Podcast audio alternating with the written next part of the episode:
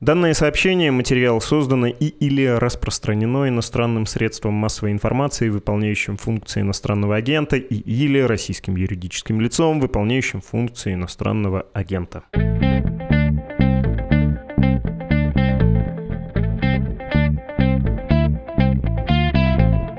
Здравствуйте, у микрофона Владислав Горин. Сегодня 12 августа, и вы слушаете эпизод подкаста «Что случилось?». Он, как водится, посвящен новостям, которые долго остаются важными. Сегодняшний собеседник вам хорошо знаком, человек, которого внимательно слушают, уважают люди двух стран и одного союзного государства, Беларуси и России. Артем Шрайбан, политаналитик. Привет, Артем.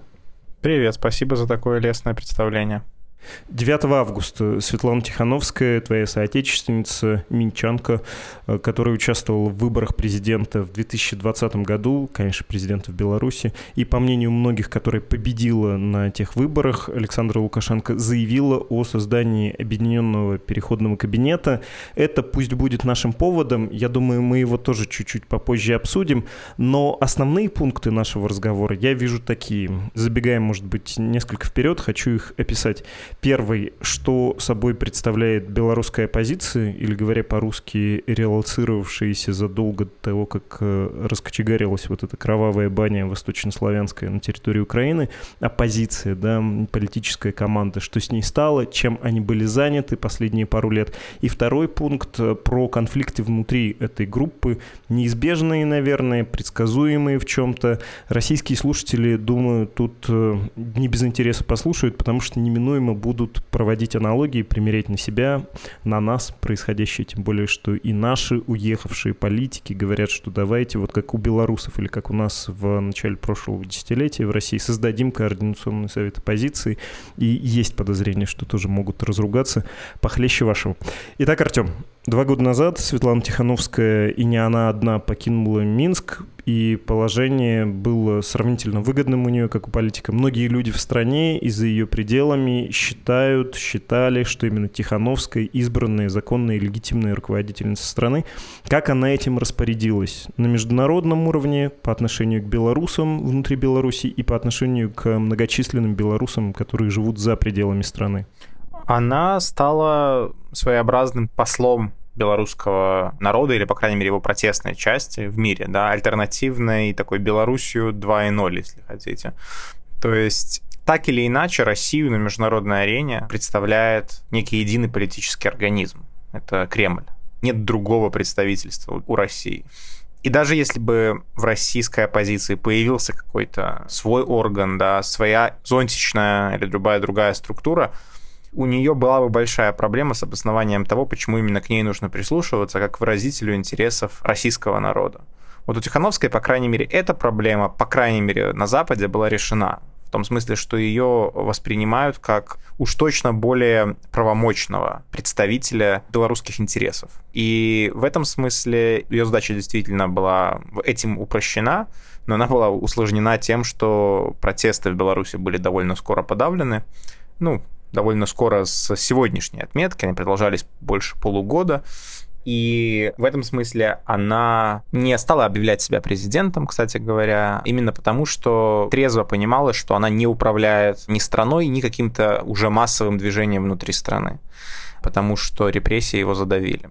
И поэтому ее лидерство в какой-то степени было символическим, потому что она управляла, по сути, только своим офисом. Да? Ее офис со временем стал самостоятельной такой политической силой, центром, можно сказать, белорусской оппозиции в изгнании. Но это не значит, что это была единственная структура там. Да? Довольно скоро и сразу появились другие центры силы, да, центры какого-то притяжения актива и присутствия в медиа. Это, разумеется, тоже, наверное, известный многим Павел Латушка, бывший министр культуры, бывший дипломат, который довольно довольно быстро отпочковался от Светланы Тихановской и создал свою структуру.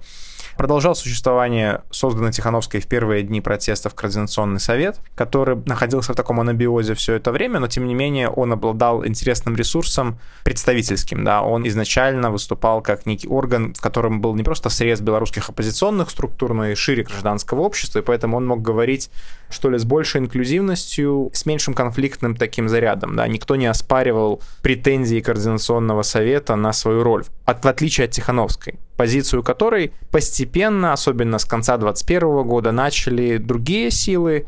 Постепенно, не то чтобы так оспаривать и говорить, что Тихановская должна уйти, но требовать переформатирования, требовать уйти от единоначалия, создать более плюралистичную структуру, быть более решительной, заниматься не только международной дипломатией, отстаиванием интересов белорусов за рубежом, лоббированием санкций, но еще и какими-то силовыми сценариями внутри Беларуси. Особенно эта повестка обострилась после начала войны, когда стало понятно, что ставки в регионе очень выросли, стало понятно, что нет легкого мирного пути сменить Лукашенко, особенно пока он пользуется военной и политической поддержкой Кремля, произошло некое объединение в головах у многих белорусского и украинского интересов, где победа Украины в этой войне считалась неким таким логическим спутником победы белорусов над своим режимом. Да? И, соответственно, милитаризация дискурса произошла среди многих критиков Тихановской внутри оппозиции. И это вот привело к тем решениям, да, которые были приняты в вторую годовщину начала протестов. Вернемся к этому разговору, в том числе про существование разных структур и чего хотят интересанты, да, представители этих структур. Но какие инициативы она конкретно предлагала? Я, боюсь, не очень внимательно следил за ее деятельностью, и вот так, по своему впечатлению, могу сказать, что, ну, наверное, пункта 3-4 это где-то адресные санкции, арест средств, в частности, которые еще где-то есть у минского режима за пределами страны и за пределами Российской Федерации. Вообще делегитимизация минского правительства, конечно, ты про это сказал, представление себя как альтернативы или вообще тех, с кем надо разговаривать. Там не президент, там не избирали, голосовали за меня, я законнее, давайте говорить со мной. С началом войны антивоенные высказывания, формулировка антивоенная мобилизация вспоминается сказанная Тихановской. И что еще? Помощь беженцам, да, наверное? Безусловно, ну не только. На этом всем пути были разные инициативы, не все из них выстрелили. Были инициативы, которые касались организации переговоров с Лукашенко при посредничестве Запада и России. Больше года назад она выступала с такой инициативой. Были инициативы забастовок в конце 2020 года, тоже она не выстрелила. Было очень много работы с точки зрения защиты интересов диаспоры, белорусской диаспоры, которая очень выросла в Польше, в Литве, в Украине до этого и в других странах. С началом войны очень многие правительства этих стран объединили в одну такую когорту белорусов и россиян для наложения каких-то ограничений визовых, в первую очередь. Да. И вот Тихановская довольно успешно в некоторых случаях лоббировала упрощение жизни белорусов за рубежом, именно пользуясь, а, тем, что белорусы больше не воспринимаются как единый организм с белорусским режимом, в отличие от россиян, которые, к сожалению, в глазах международного сообщества довольно часто отождествляются да, со своей властью.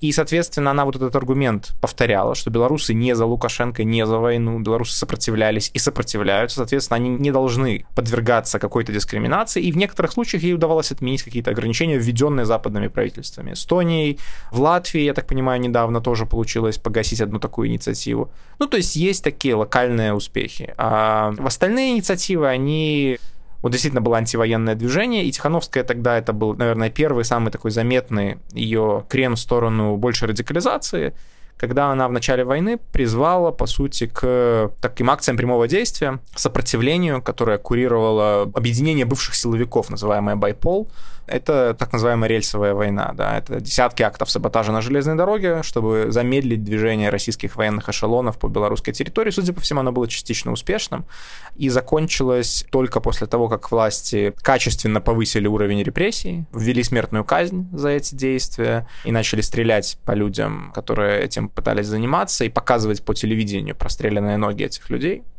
И после того, как российские войска в основном покинули Беларусь, большая их часть. То есть вот тогда с началом войны происходит крен в сторону более силовой повестки, которая, в принципе, очень разительно отличается от того, на чем Тихановская строила свой бренд с 2020 года. Это такая полный, такой гандистский, абсолютно мирный, антинасильственный в своей сути протест. Да. Вот это изменение, которое произошло, в том числе под действием критики других сил, но и в первую очередь, я думаю, войны. Война — это очень такой важный был game changer, что называется, да, что-то, что изменило правила политического вообще дискурса и борьбы в регионе. Можно сказать, что ее образ лидера она стала лидером, хотя сама подчеркивала, что по неволе, что добавляла, наверное, обаяние некоторого. Ну и всегда же здорово это выглядит в глазах избирателей или подданного, когда государь как бы не хочет принимать, да, власть или не государь, а политик. Ее образ померк немножко. Можно сказать, что наступило за последние пару лет разочарование, потому что в среде, особенно иммиграции белорусской, я встречал очень много похожих высказываний, типа оторвалась вот она в своих этих дизайнерских костюмах и живет как будто не с нами, не в нашей реальности, а вот в реальности людей из других стран, руководителей, дипломатов, с которыми она встречается, и даже находясь в Вильнюсе, как же она безумно от нас далека. Хотели к ней обратиться, там, не знаю, с каким-нибудь конкретным случаем помощи уехавшему, переехавшему, а вот она не отозвалась, или, скажем, у нас была такая-то протестная или волонтерская инициатива, она не поучаствовала. Можно сказать, что было некое разочарование, в том числе такого рода? Сто процентов. Единственное, что мне сложно комментировать какие-то частные истории, но наверняка есть абсолютно естественное расхождение контекстов, да, когда она уже два года живет в другой стране, она не чувствует на себе всех этих ограничений, проблем, в том числе экономических, бытовых, санкционных, с которыми сталкиваются белорусы внутри страны, происходит расхождение неких приоритетов жизненных, да, и это особенно усугубляется тем, что в отличие от некоторых других белорусских оппозиционеров, которые, например, сегодня в тюрьме, Виктор Бабарика, Мария Колесникова, Сергей Тихановский, ее муж, она получила голоса как кандидат протеста. То есть за нее голосовали не как за человека, которого все ее избиратели хотят видеть на посту президента, а как за компромиссного объединительного кандидата в отсутствии всех остальных, которых посадили. Это означало, что ее вот эта вот коалиция, которая собралась вокруг нее с точки зрения электората в августе 2020 года, которая была абсолютно беспрецедентной, судя по всему, действительно больше 50% она набрала или что-то в этом районе она по дефолту, по умолчанию рассыпается, как только у вас общество психологически выходит из электоральной кампании. Общество из нее вышло достаточно давно. И, соответственно, искренние сторонники там, Бабарика, которые хотели его видеть президентом, и голосовавшие за Тихановскую с конкретным мандатом провести свободные выборы и освободить политзаключенных, они могут просто больше не видеть причин продолжать ее поддерживать, потому что они и не записывались в ее условную партию, да, и поэтому ее коалиция в каком-то смысле обречена была на вот такую фрагментацию, да, и на то, что люди будут постепенно обсыпаться от нее. Но были и шаги, которые действительно ускорили этот процесс. И я не знаю, можно ли здесь говорить о каких-то конкретных там не взяла в работу какую-то инициативу, может быть, и это повлияло. Но уж точно некая такая более ястребиная риторика, с которой она себе стала естественным образом позволять, находясь в эмиграции, да, она тоже повлияла, потому что опросы многочисленные, которые еще можно проводить в Беларуси, даже в онлайне, демонстрируют, что большинство белорусского общества не поддерживает жесткие экономические санкции против секторов белорусской экономики. Тихановская эту позицию заняла еще в середине 2021 года после Ryanair, после вот этой посадки самолета, после миграционного кризиса. Она, ее команда и все остальные белорусские демократы, они довольно осознанно сделали ставку на свой свой ядерный электорат. И на его потребности, и на его запросы. И этот электорат немал, это десятки процентов, но это не больше половины страны. И, соответственно, вот это вот дистанцирование значительной части белорусов внутри Беларуси от нее действительно произошло. А с другой стороны, появилась за это время действительно еще более пассионарная часть белорусских оппозиционеров, протестующих, которые мало того, что были очень недовольны тем, что она там до середины 21 года еще как-то пыталась заигрывать с Россией, говорить о том, что Россию нужно привлекать в качестве посредника, то есть они не могли этого забыть. Либо же довольно давно критиковали за то, что она все еще повторяет какие-то мантры про мирный протест, хотя там люди давно в нем разочаровались, многие пассионарии. Поэтому на нее вот с двух сторон этого спектра оппозиционного было такое вот давление с точки зрения того, что ты нас не представляешь. Мы хотим более решительных действий, или мы наоборот считаем, что эта повестка революционная, она должна быть пройдена, да. Поэтому, да, я уверен, что ее база сокращалась внутри страны до сих пор. И я думаю, отчасти попыткой все это изменить было вот такое переформатирование оппозиции, которое сейчас происходит. Давай про это поговорим. Была конференция оппозиции белорусской 8-9 августа. После нее Тихановская объявила о создании объединенного переходного кабинета. Я могу по ее страничке в Фейсбуке процитировать. Будет длинно, но оно того стоит. Вынуждена говориться, кстати, позволить сказать, что Facebook — это продукт компании Meta, а Meta в Российской Федерации объявлена экстремистской организацией. Все еще стараемся выполнять российское законодательство, хотя оно так противоречиво, что все это крайне непросто делается. Мне даже интересно, когда у вас наступит та черта, после которой вы решите не выполнять эти все безумные нормы? Когда выгоды от э, выполнения хотя бы чуть-чуть сменится баланс в сторону от тех больших невыгод от невыполнения. Прости за слишком общую формулировку, но это часто задаваемый вопрос. Отвлекаюсь я. Светлана Тихановская у себя на страничке в этой, значит, проклятой соцсети. Я приняла решение создать объединенный переходный кабинет, коллективный исполнительный орган, который будет каждый день работать на главные цели. И тут любопытно, какие цели. Защищать независимость и суверенитет Республики Беларусь, представлять национальные интересы Беларуси, осуществлять фактическую деоккупацию оккупацию Беларуси. Это, в общем, понятный дискурс, да, особенно с началом войны и с тем влиянием, которое сейчас Кремль оказывает на Беларусь. Дальше ее пункты. Восстановить конституционную законность и правопорядок, разрабатывать и реализовывать меры по пресечению незаконного удержания власти, обеспечить транзит власти от диктатуры к демократии, создать условия для проведения честных и свободных выборов, разрабатывать и исполнять решения, необходимые для достижения демократических перемен в Беларуси, и в результате этого должны быть все политические заключенные. Там можно проматывать э, рассуждения, но любопытен состав кабинета. Собственно, эта речь, на самом деле, в Фейсбуке приведена, которую она произнесла, позвав на сцену да, представителей своего вот этого кабинета. Первым пунктом идет Павел Латушка, которого ты упоминал. Он представитель кабинета по транзиту власти. Потом Александр Азаров, представитель кабинета по восстановлению правопорядка, Валерий Ковалевский, представитель кабинета по иностранным делам, Валерий Сахащик, представитель кабинета по обороне и национальной национальной безопасности. И она сказала, что вот это наша общая команда, мы ее доформируем, будет еще представительский орган, и мы постараемся цели поставленные реализовать. У нас там есть ближайшие технические вопросы и вопросы экономической помощи белорусам, и выступления в ООН на Генассамблее и так далее, и так далее. Представительство в европейских разных, в Брюсселе, да, организациях, контакты с другими европейскими странами, вроде Эстонии. Что это на деле? Можно ли сказать, что это попытка объединить все структуры, которые существуют и сейчас, интегрировать тот же координационный совет, э, как это у Латушка называется, НАУ, я забыл, если честно, расшифровать. Народное антикризисное управление. Спасибо. Можно сказать, что это попытка объединить э, снова вот эту коалицию, поскольку претензии, которые на том же съезде звучали, выглядят примерно следующим образом. Что, собственно, говорила Вероника Цепкала? Мы, переехав из Минска, оказавшись в изгнании, вдруг обнаружили, что вместо нашего триумвирата, вместо объединенного такого фронта, который мы создавали в Минске, это называлось предвыборный штаб, штаб, имеем дело с офисом Светланы Тихановской. И там какие-то люди, которых мы знать не знаем, и взялись они ниоткуда, и в Минске они с нами общей-то борьбой не занимались. Они не были на передовой противостояния с режимом Александра Лукашенко. И что? Это вот вы на что рассчитываете? Как вы можете рассчитывать на нашу помощь? Это, к слову, о том, э, что ты говорил про такого общего кандидата, да? Ну, то есть вот Тихановская, она же не сама по себе, она и немножко ее муж, она это и Мария Колесникова, находящаяся в заключении в Беларуси, это и, собственно, Вероника Цыпкала. Она была фронтменом во многом, видимо, вместо своего мужа, да, Валерия Цыпкала. Ну, то есть Светлана Тихановская сейчас пытается противостоять вот этому расползанию единой коалиции, создавая новый представительский орган, или это аппаратная такая грызня уехавших иммигрантов?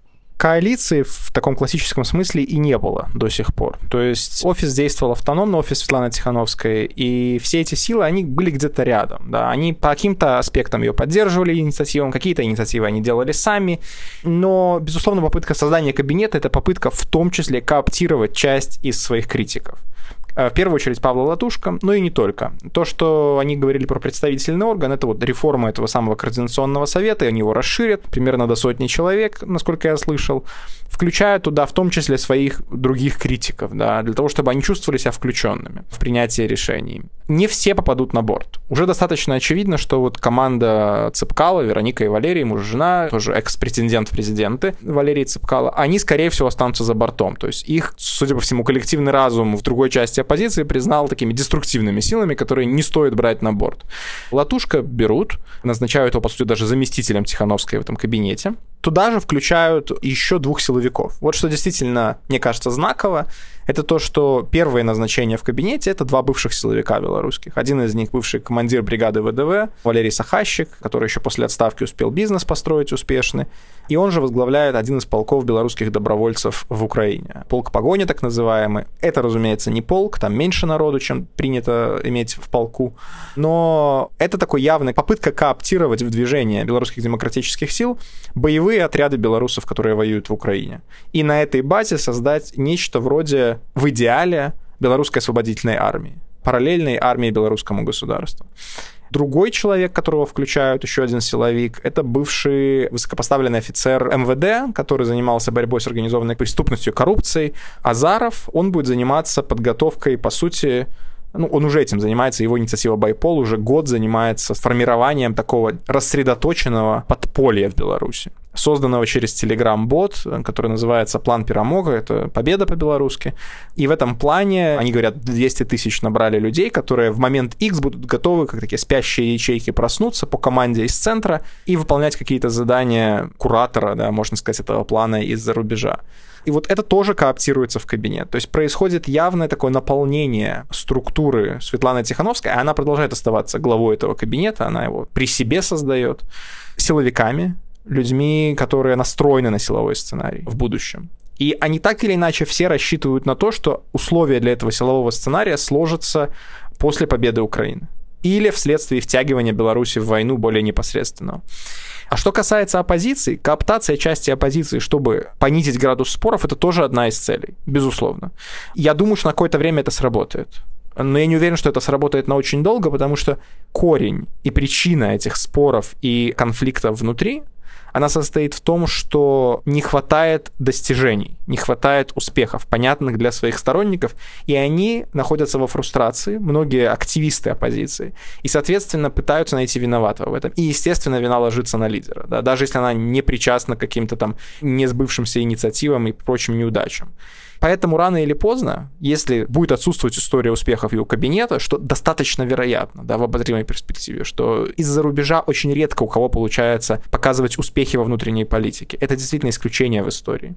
И если так и будет происходить, то мы, видимо, снова вернемся к этим спорам, но уже внутри этого кабинета, да, потому что туда кооптировали людей, которые способны потенциально создать расколы, конфликты, что люди с сильными такими амбициями, с биографиями, которые не будут робеть от авторитета там создательницы этого кабинета Светланы Тихановской. Поэтому вот такие процессы, это не одномерный шаг, да, с мотивацией решить лишь одну задачу, он пытается решить много задач, что, мне кажется, тоже немаловажно подчеркнуть, что мы мало знаем о том, в ли отвечает это чаянием широкого оппозиционного белорусского электората. Мы уже наблюдаем полное такое окукливание и виртуализацию белорусской оппозиционной политики, либо же это действительно ответ на массовый народный запрос к переходу там, к более решительным или к более структурированным или более консолидированным действиям. Не могу у тебя не уточнить про силовой сценарий, про армию под э, червоно-белым флагом, на котором рыцарь скачет. Я про погоню, я про это знамя. Или про вооруженное, видимо, в том числе вооруженное подполье. Насколько тебе кажется этот сценарий вообще перспективным? Ну, в том числе потому, что Тихановская в своих интервью говорила, ну, армия это, конечно, да, но это такие деньги, это так сложно, как ее использовать, где ее размещать, как это вообще можно устроить. И во многом, может быть, эти направления — это тоже способ э, кооптации и поиска союзников, да, не дать им уйти в альтернативный проект и оставить под своим зонтиком. Ну, то есть выглядит, кажется, довольно завиральным сейчас перспектива создания армии или подполья, тем более вооруженного. Ну, о подполье вооруженном речи пока не идет. То, о чем я говорил, это подполье как раз-таки невооруженных людей, просто которые будут выполнять важные такие задачи оперативные в момент дестабилизации режима, там, блокировка каких-то, я так понимаю, важных стратегических предприятий, путей сообщения и так далее. Но там есть и бывшие силовики, безусловно, которые, наверное, будут способны на более решительное действие. По крайней мере, по задумке. А что же касается армии, ну, я уже отметился несколькими скептичными заявлениями на эту тему. Мне уже отвечали и, собственно, инициаторы этой идеи, что я просто скептик по жизни и не верю в их способности и визию. Поэтому здесь я несколько предвзят. Я действительно считаю, что это достаточно утопическая сегодня идея, потому что она базируется на слишком многих допущениях, которые абсолютно не очевидны, да, которые абсолютно очевидно, что они сбудутся и сойдутся именно так звезды. Первое, что удастся найти финансирование. Это огромные деньги создание армии. Мы видим сейчас, как сложно финансирование украинской армии, да, что является абсолютным приоритетом для западных стран в этом регионе. А найдется ли политическая воля на выделение хоть сколько-то похожих сумм или хотя бы такого же порядка вооружений, которые будут необходимы для функционирования армии, а не просто там тренировочного лагеря скаутов. На Западе найдется ли такая политическая воля, такие ресурсы, это огромный вопрос. Второе, это найдутся ли сами желающие. Это не очевидно. В Украину отправились сотни белорусов воевать. Это правда. Это после грузинов, возможно, самая большая национальная группа, которая воюет за Украину. Но и это, речь идет о сотнях людей, и все ли они захотят присоединяться к этой вот армии в изгнании до того, как завершена война, все ли они объединятся под крылом полковника Сахащика, мы этого тоже не знаем. Наконец, победит ли Украина? Этот сценарий работает только при сценарии решительной победы Украины и готовности ее, может быть, в коалиции с другими странами, помогать некой белорусской армии, в том числе и своими штыками, переходить границу и каким-то образом свергать режим в Минске все это не очевидно даже в случае победы Украины, что она захочет заниматься какими-то наступательными операциями в Минск. Еще одно допущение, что к этому моменту белорусский режим будет абсолютно расслаблен, растерян, в хаосе, дезинтегрирован и не окажет сопротивления. Потому что иначе это гражданская война, и это то, чего даже сами спикеры этого силового сценария, его адвокаты хотят избежать и говорят, что не-не-не, мы не будем заниматься гражданской войной. Мы хотим создать такую силу демонстрации, которой будет достаточно для того, чтобы свергнуть власть ну или заставить разбежаться, да. Все это базируется на стольких «если», что делает вот этот сценарий, на мой взгляд, крайне маловероятным. Исключать мы ничего не можем. Да? Беларусь может быть втянута в войну, это правда. В Беларуси могут начаться процессы, которые приведут к дезинтеграции монолита этого режима, но это тоже правда подполье, это которое формируется уже год, может на каких-то там участках страны или где-то сработать. Это тоже правда, это все может произойти. Но чтобы сошлись абсолютно все эти звезды, ну, это сложновато пока мне представить. И вопрос здесь в том, что демсилы, вероятно, будут готовиться сейчас к этому сценарию в том или ином виде, оттягивая энергию и политическую волю западных стран и собственные ресурсы от подготовки к сценариям, которые намного более вероятны. Вот в чем я вижу риск. А какие сценарии более вероятны? И тут мы можем подходить к итогам и в том числе держать в голове российскую оппозицию, находящуюся в намного менее благоприятном положении, чем белорусская. Как бы странно это ни звучало, нет лидера избранного, признанного значительной частью общества именно как человек, за которого отдавали голоса других живые люди, а самый известный лидер оппозиции вообще в тюрьме находится. С Беларусью это не так. По российским меркам ругается очень мало. Белорусская оппозиция можно позавидовать, но при этом, конечно, ты про это сказал, поищи в истории случаев, когда внешняя сила, даже в период кризиса государства, которому она противостоит, а уехавший становится внешней силой, чтобы она пришла к власти и могла бы эту власть взять, удержать, распоряжаться. Ну, там разные могут быть объяснения. Первое, наверное, в том, что вы вообще не отсюда, да, кто вы такие. Ну вот появись э, сейчас Рада Белорусской Народной Республики, правительство в изгнании, древнейшее в мире белорусское, в Минске, даже если Лукашенко не будет, ну, ну кто скажет, ну да, ну, конечно, вы легитимны, такого не будет. Ну и, наверное, привычка плавать в детском бассейне, она как-то отучает от э, соревнования с пловцами, которые привыкли к открытой воде. Короче, даже в нацистской Германии следующие эшелоны бюрократии после первых получили, по большому счету, власть, а не правительство в изгнании, да, даже в самых экстремальных случаях случаях при поддержке оккупационной армии преимущество у тех, кто привык к организованному управлению здесь, на земле. Веришь ли ты, что может быть э, какой-то сценарий иной, чем разговор со вторыми заместителями нынешних директоров и руководителей лукашенковского правительства в случае кризиса режима Александра Лукашенко? Сценарии, возможно, абсолютно разные, но я соглашусь с тобой в том, что сценарий номенклатурного какого-то транзита или переворота из-за неудачно пошедшего транзита, как в Казахстане, например, или форсированного со стороны России политической такой трансформации в Беларуси, если Лукашенко будет создавать России слишком много проблем с ее какими-то экспансионистскими планами уже в самой Беларуси.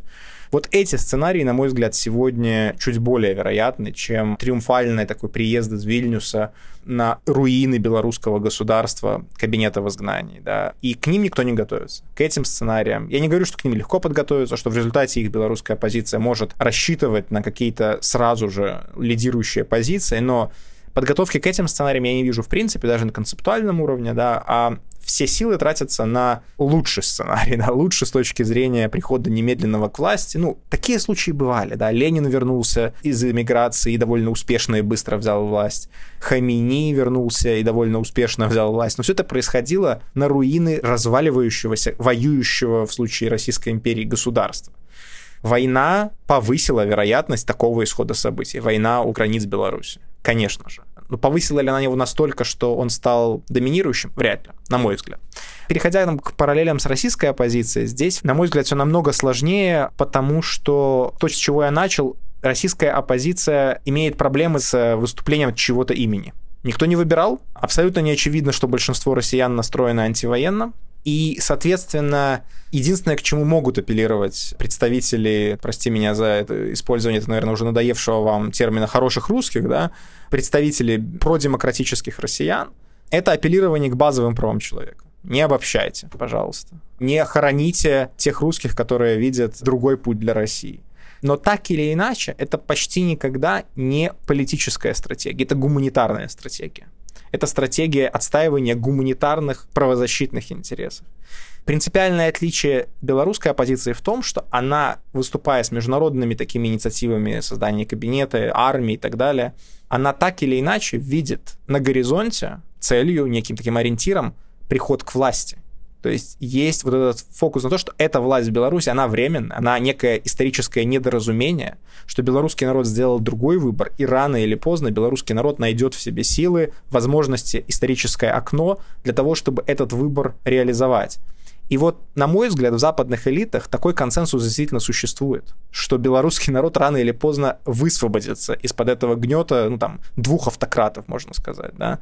Насчет российского народа такого консенсуса и убежденности в такой линейности российской истории нет далеко не все западные политики, там, интеллектуалы, да и в принципе мировые интеллектуалы, политики, лидеры мнений считают, что российский народ рано или поздно в обозримой перспективе будет жить в демократическом правительстве, вот просто ждет, его сдерживает этот Путин, который непонятно откуда взялся, да, вот уже русский народ его перерос, и осталось только вот помочь, да, последний шаг сделать, и все наладится. Вот такого убежденности, такого оптимизма исторического в отношении россиян нет. И это, на мой взгляд, самое огромное препятствие на пути любой успешной деятельности в изгнании для российских оппозиционеров. Спасибо большое, Артем Шрайбман. И про Белоруссию все объяснил, и про Россию, про российскую оппозицию в изгнании заодно тоже. Спасибо.